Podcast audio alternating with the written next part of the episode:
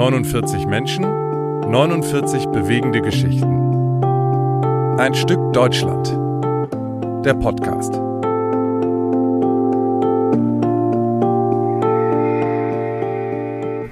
Herzlich willkommen zu Ein Stück Deutschland. Mein Name ist Corinna Belo und ich bin einer der zwei Köpfe hinter diesem Podcast. Heute präsentiere ich Folge 23. Ich bin selber ganz erstaunt. Wahnsinn. Die 23. Folge. 24 wollen wir in diesem Jahr noch schaffen. Das haben mein Podcast-Partner Carsten Jans und ich uns zumindest vorgenommen. Also, in beiden Folgen, 23 und 24, geht es um Doris Kaufmann, geborene Hammerschmidt. Sie kommt aus Glatz in Schlesien, so heißt der Ort, oder beziehungsweise so hieß der Ort bis 1945 zumindest, bis die Region nach dem Zweiten Weltkrieg polnisch wurde. Doris Kaufmann zeichnet eine Besonderheit aus, die sie von allen anderen Protagonistinnen und Protagonisten von Ein Stück Deutschland unterscheidet. Sie wusste bis 1933 nämlich gar nicht, dass sie Jüdin ist. Vielmehr, und das ist entscheidend, dass sie nach nationalsozialistischen Rassegesetzen sogenannter Mischling ersten Grades ist. Das hatte natürlich enorme Auswirkungen auf ihr Leben. Heute hört ihr wieder eine kurze Folge mit dem Text, den ich für mein Buch über sie geschrieben habe. Vorgelesen von meiner Kollegin Nadja Gaumer.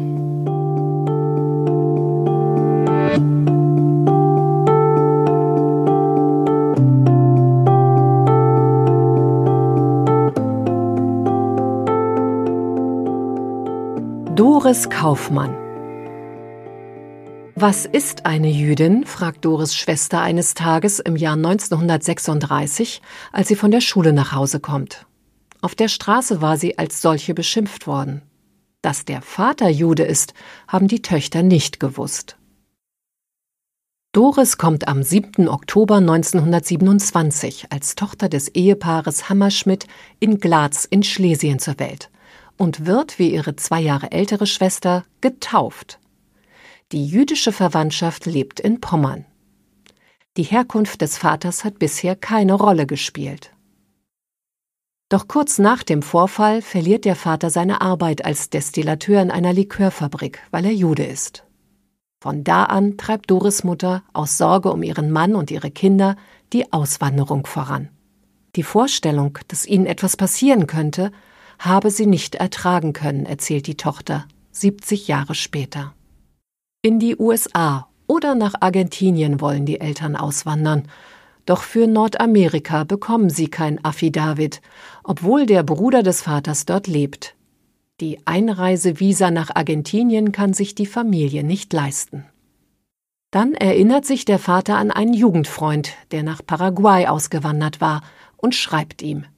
Und tatsächlich fordert er sie an, obwohl er versichern muss, dass er für die Einwanderer aus Deutschland aufkommen wird. Das war wirklich eine große Sache, erinnert sich die 78-Jährige. Sie glaube aber schon, dass es für ihre Eltern schlimm war, Deutschland verlassen zu müssen. Sie selber hat das, wie sie sagt, nicht so beeindruckt. Sie erinnert sich an die Überfahrt mit dem Schiff von Hamburg aus im Jahr 1938, die sehr schön war, wie sie erzählt, denn wir sind erster Klasse gefahren. Geld dürfen die jüdischen Auswanderer 1938 schon nicht mehr mitnehmen. Also beschließt der Vater, sein Geld in eine Luxusreise zu investieren. Den Rest des Geldes investiert er in landwirtschaftliche Maschinen, denn mein Vater hat sich eingeredet, er kann in Paraguay Landwirtschaft betreiben. Davon war er sehr begeistert. In Paraguay wird er schnell ernüchtert. Der Freund des Vaters hatte auf seiner Reisplantage am Rio Paraná zwar ein kleines Haus für die Hammerschmidts gebaut, aber es war alles schrecklich primitiv.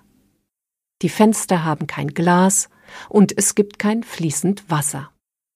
Außerdem spricht keiner von ihnen Spanisch. Die Eltern tauschen alles Mögliche ein, um an sinnvollen Besitz zu kommen. Einen Wintermantel gegen eine Kuh oder so und so viele Hühner für was meine Eltern noch so hatten. Argentinien, das eigentliche Ziel, ist so nah, denn sie können nach Posadas in Argentinien gucken. Auch in der Nacht konnten wir die Lichter sehen. Familie Hammerschmidt hat kein elektrisches Licht. Nach kurzer Zeit muss der Vater einsehen, dass es besser ist, die Landwirtschaft aufzugeben, um wieder in seinem alten Beruf zu arbeiten. Er beginnt Liköre zu produzieren, und da es in Paraguay viele deutsche Kolonien gibt, hat er schnell sichere Kundschaft. In der ersten Zeit reitet er auf dem Pferd, von Kolonie zu Kolonie. Auf jeder Seite sechs oder acht Flaschen Schokoladenlikör und die selbstgebackenen Plätzchen der Mutter. Die beiden Mädchen helfen ein bisschen, aber sie gehen auch zur Schule. Drei Jahre später, als sich die Hammerschmidts ein wenig eingelebt haben, verunglückt der Vater mit dem Pferdewagen. Er ist 45 Jahre alt. Von nun an steht die Mutter mit ihren zwei halbwüchsigen Kindern alleine da. Ohne Verwandtschaft. Das war sehr hart, erinnert sich Doris Kaufmann und erzählt, wie schlimm es war, keine Verwandten in der Fremde zu haben, denn die Familie des Vaters hatten sie nicht mehr nachholen können. Sie erinnert sich, wie der Vater noch vor der Auswanderung seine Familie dazu bringen wollte, mitzukommen, ohne Erfolg. Wenige haben sich später noch nach Israel oder England retten können, und alle anderen sind umgekommen. Die Mutter führt das Likörgeschäft mit Hilfe der Töchter weiter. Doch bald heiratet Doris Schwester den Günther, wie Doris erzählt. Den hatte sie auf dem Schiff nach Südamerika im Jahre 1938 kennengelernt. Als die Schwester eine Freundin in Buenos Aires besucht, trifft sie ihn wieder. Und da war's geschehen. Sie heiratet und zieht nach Buenos Aires. Doris Kaufmann lacht. Noch heute freut sie sich darüber, obwohl sie von da an mit ihrer Mutter allein in Paraguay lebt. Zehn Jahre nach dem Tod des Vaters stirbt auch die Mutter und Doris folgt ihrer Schwester nach Argentinien. Das sei nicht leicht für sie gewesen, sagt sie. Obwohl sie keine Ausbildung hat, bekommt die 23-Jährige über den Bruder ihres Schwagers eine Stelle als Sekretärin bei Bunge und Born. Später geht sie zu einer Schweizer Versicherungsgesellschaft und arbeitet als Sekretärin für den Chef. Auch hier hat sie eine schwere Zeit, denn mein Deutsch war nicht mehr so gut. Sie war längst Paraguayerin geworden. Deutschland ist weit weg. Zwar hatte die Mutter den Kontakt zu ihrer Familie, die nach dem Krieg in Sachsen lebt, immer gehalten, hatte sogar Pakete geschickt, als der Krieg vorbei war. Aber für die Tochter gibt es keinen rechten Bezug mehr. Dennoch besucht sie die Familie. Sie fährt mit gemischten Gefühlen und fühlt sich fremd in Deutschland. Bevor sie nach Südamerika auswanderte, hatte sich Doris Kaufmann nie jüdisch gefühlt. In der Emigration spielt für sie das Jüdische dann doch eine vergleichsweise große Rolle. Als sie 1956 heiratet, tritt sie zum Judentum über, die Schwiegereltern wollen es so. Ihre Kinder sind folglich Juden. Aber sie machen keinen Gebrauch davon, ich hätte es mir also sparen können. Seit zwölf Jahren ist sie Volontaria im Hogar Adolfo Hirsch und kümmert sich um andere deutsche Juden. Sie ist der AFI sehr verbunden, auch weil die Großmutter ihres Mannes und die Schwiegermutter ihrer Schwester hier gestorben sind.